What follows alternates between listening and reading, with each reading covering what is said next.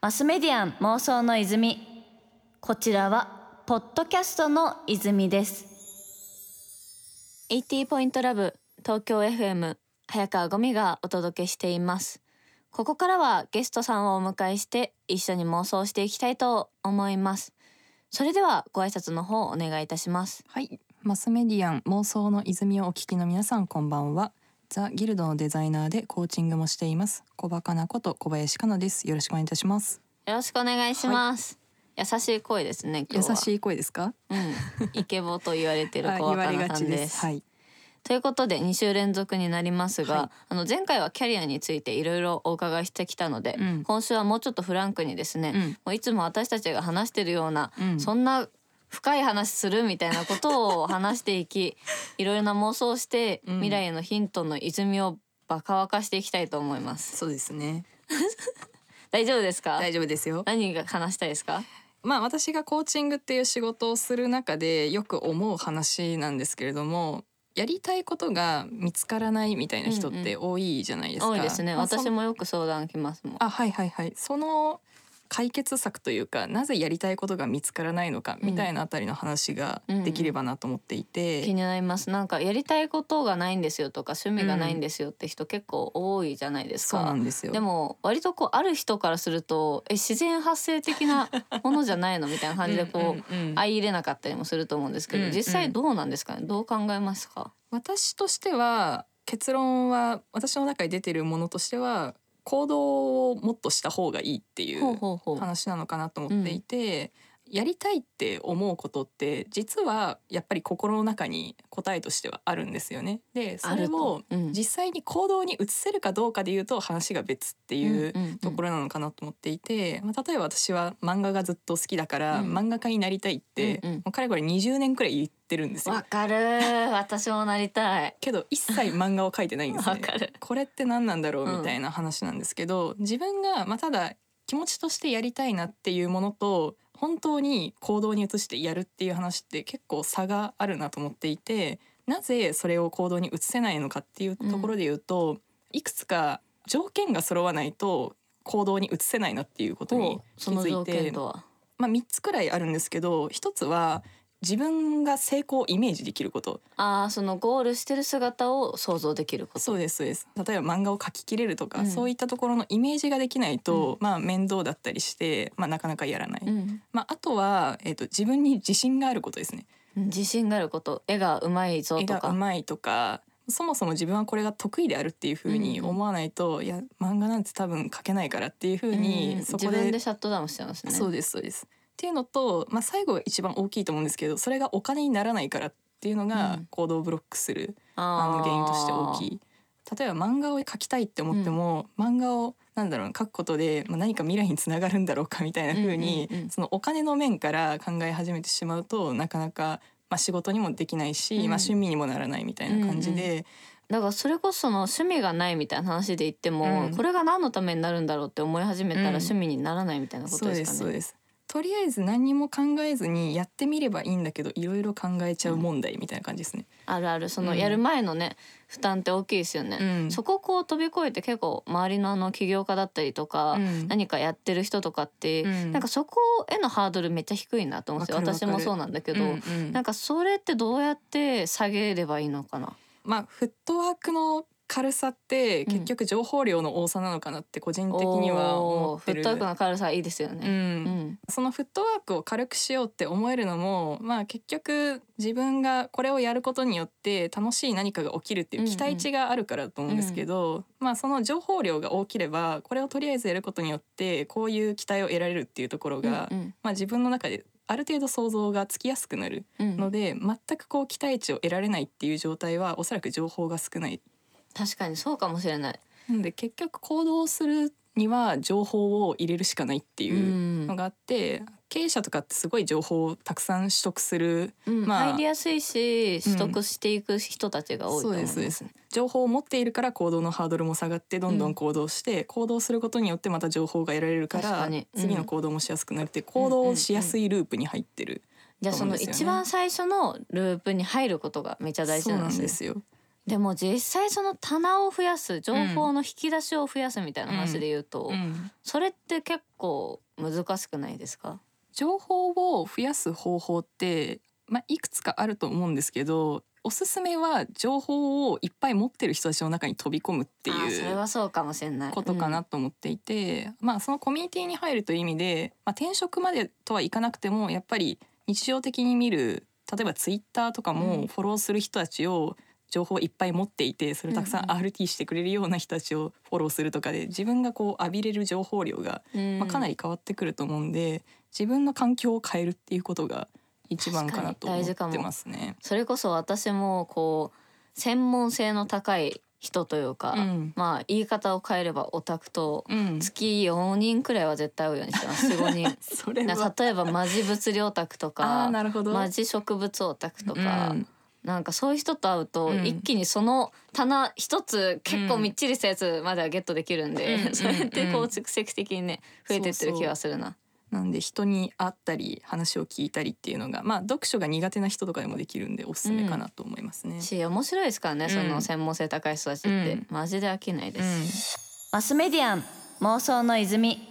いや本当にそのなかなか一歩踏み出すってねとはいえ難しいかなと思うんですけど、でもなんかそのあたりもこう小バカないろいろ勉強したりとかしてる中で、うん。現状維持に関するうん。人間の脳の仕組みだったりとか、うん。そういったものもね最近チェックしてるように思うんですけど、どうですか？そうですね。やっぱり人って、まあ、現状から何か変わるっていうことをすごくあの嫌うんですよね。うん。あのまあ、それこそ何か変わることによって自分が損するかもしれないっていうふうに思ったらその損自体を自分が結構深く捉えてしまう習性があるので、それこそなんだろうなずっと使っていた家電があったとして、まあ、全然これは使いにくいんだけれどもなんとなく使い続けちゃうのとかも身近な話で言うともう現状維持のそのバイアスにかかっていったりしますね。変えた瞬間に明らかに生活すべて変わるものであっても意外に変えづらいですよね。そうなんですそうなんです。そんなに高くなかったりしても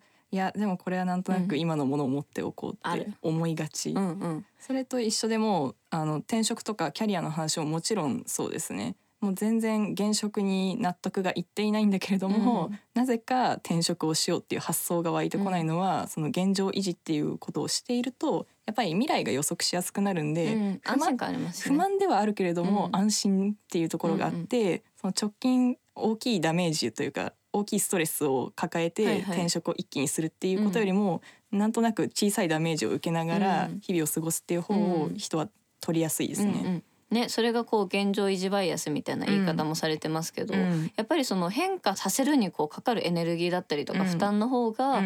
まあ、どうしてもこう取りづらいみたいな部分で、まあ、日々の負担をこう払ってっちゃうみたいなところとかもあったりとかね、そうなんです。すると思うんですけど、うん。まあ、あとそれこそ500円をこうもらうよりもうん。失う方が心理的な負担が大きいと、うんこう喜びそこそこでうん失った時の確かにショックでかいなみたいな だからあの株のチャートとか見ない方がいいって言いますよね。株のチャート。そのグラフが上下こうし続けている中で、まあ例えば10日間経ってプラマイゼロだったとしてもそのマイナスの振れ幅があるたびに自分のダメージが結構大きくはい 受けるので。プラマイゼロでもストレスとしてはうん結構マイナスに寄っているっていう。えーやばうんえでもそんな現状維持バイアスがこううんあるわけじゃないですか。うんし実際その自分自身でもこう感じることあるんですけわどかります。なんかそこを飛び越えるうんなんだろうな一歩というか、うんうんそこのこう心理負担を超えるためにはどうしたらいいんですかね？それはですねやっぱりあの自分の価値観を影響しているものの、まあ、根本となるのは周り周りかなって思うんですよね。ね結局そこの友達とかね、周囲の人たち大事だと思います、そうなんです。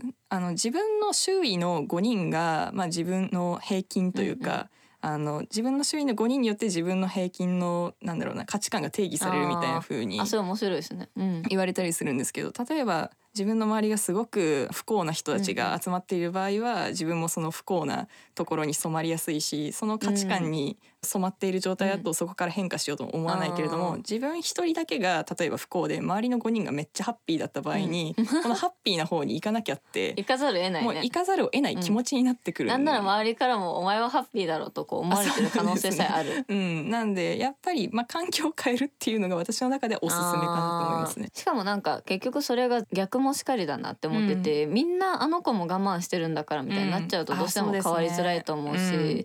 だからもしかしたらそういう場面にいて、うん。こう何かアクションを起こしづらかったりとか、変わりづらいって場合であればそこからねまず一旦身を離してみるというかね、うん。距離を置いてみるのもありな気がしますね。あとやっぱり周りの人に相談すると、うんうん。その周りの人のアドバイスとかうんうん。がその環境の価値観を受けたアドバイスになりやすいので、はいはい。全く利害関係のない人とかに相談したり、うん。まあ、自分の本音をこうさらけ出すっていうのが生きてくるかなと思ってそういう意味でコーチングは結構活用できるのかなって思ってあます、ね。そういう人としてそういうポジションとしてってことですか、うんそうですそうです。んんもうコーチングのコーチはもう全然あなたが所属しているコミュニティの価値観なんて知らないし、ね。あなたはどうありたいんですかっていうのうんを問い続けるんで、その辺の影響を受けづらいのかなって思いますね。確かに。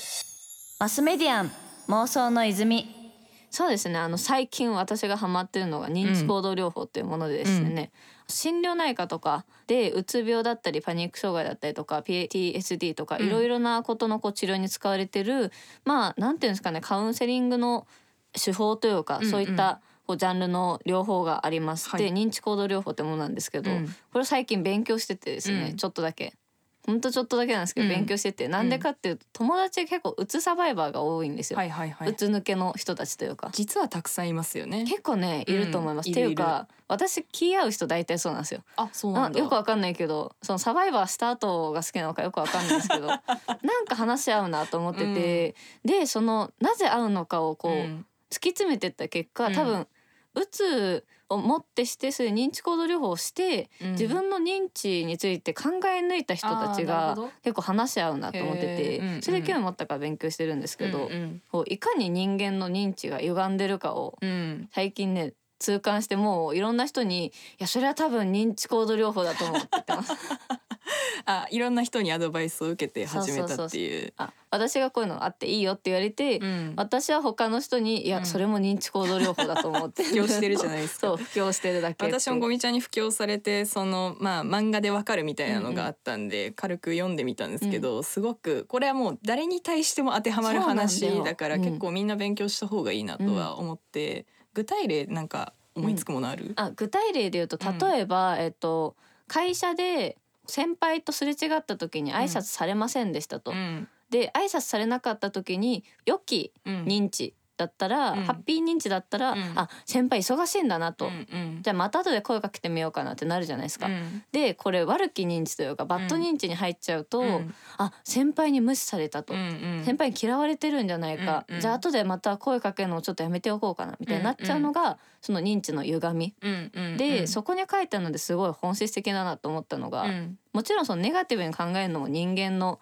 こう良きところなわけじゃないですか一つのポイントで、まあまあそうですよね。ただ生きづらいうん考え方はうん手放してもいいんだよと。ああなるほど。本質って思って 今日の本質ねハッシュタグ今日の本質って感じでした。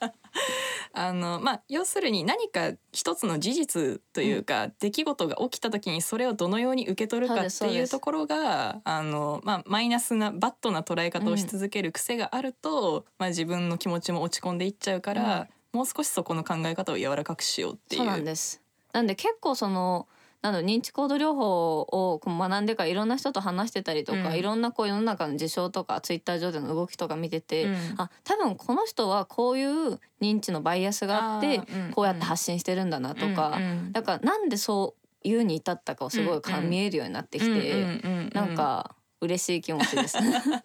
自分でも結構やっぱ認知の歪みあるなって思って、うん。今日とかもずっとメモってます。へえ、うんうん、まあ例えばなんだろうな。自分からすると理解ができない考え方をする人とか、もうよくわからないけど怒っている人とか、うん。もうなぜそう怒るのかっていうのは、はあその人の、まあ、バックグラウンドが必ずあるわけなんですね。うん。こういうふうに認知するタイプだからこういうふうなそこに至ったと。まあアウトプットをするっていう。アウトプット。